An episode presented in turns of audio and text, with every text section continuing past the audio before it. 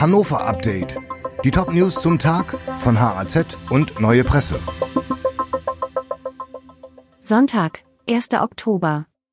Heute Großdemo gegen Ausbau des Südschnellwegs. In Hannover werden heute voraussichtlich tausende Teilnehmerinnen und Teilnehmer gegen den Ausbau des Südschnellwegs demonstrieren.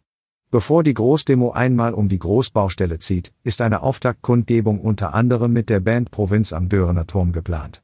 Dafür wird die Hildesheimer Straße stadtauswärts laut Polizei mehrere Stunden gesperrt. Bereits zuvor startet ein Fahrradkorso mit Ziel Dörener Turm um 12.15 Uhr am Platz der Göttinger 7. Das Ende der Kundgebung ist für 17 Uhr geplant. Hornissen greifen Teilnehmer beim Spargellauf in Burgdorf an. Beim Burgdorfer Spargellauf sind am Sonnabend zahlreiche Läuferinnen und Läufer von Hornissen angegriffen und gestochen worden. Die örtlichen Rettungskräfte lösten Großalarm aus. Vier Personen wurden teilweise nach allergischen Reaktionen ins Krankenhaus gebracht. Die Veranstaltung wurde abgebrochen. Ein Experte des NABU konnte das Hornissennest im Stadtpark ausfindig machen. Da die Insekten geschützt sind, wird es nicht entfernt.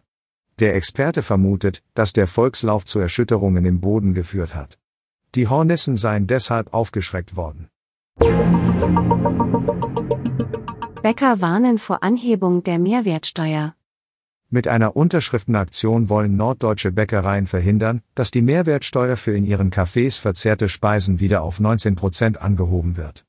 Ein Stück Kuchen könne dann 40 Cent teurer werden. Der hannoversche Bäcker Klaus Borchers sagt, sein Betrieb könne der Kundschaft nicht vermitteln, dass er aus steuerlichen Gründen abermals die Preise anheben müsste. Borchers, der fünf Bäckereifilialen betreibt, beteiligt sich an der Aktion und fordert einen weiterhin ermäßigten Mehrwertsteuersatz. Der September war so warm wie fast noch nie in Hannover. Erst einmal seit Beginn der Temperaturaufzeichnungen im Jahr 1856 war ein September in Hannover so warm wie in diesem Jahr. Die Meteorologen haben für die Messstation des Deutschen Wetterdienstes am Flughafen Hannover-Langenhagen eine Durchschnittstemperatur von voraussichtlich knapp 18 Grad festgestellt. Das sind erstaunliche 4,5 Grad mehr als im langjährigen Mittel. Meteorologe Dominik Jung spricht von einer Wärmewelle historischen Ausmaßes, die Europa und Deutschland fest im Griff habe.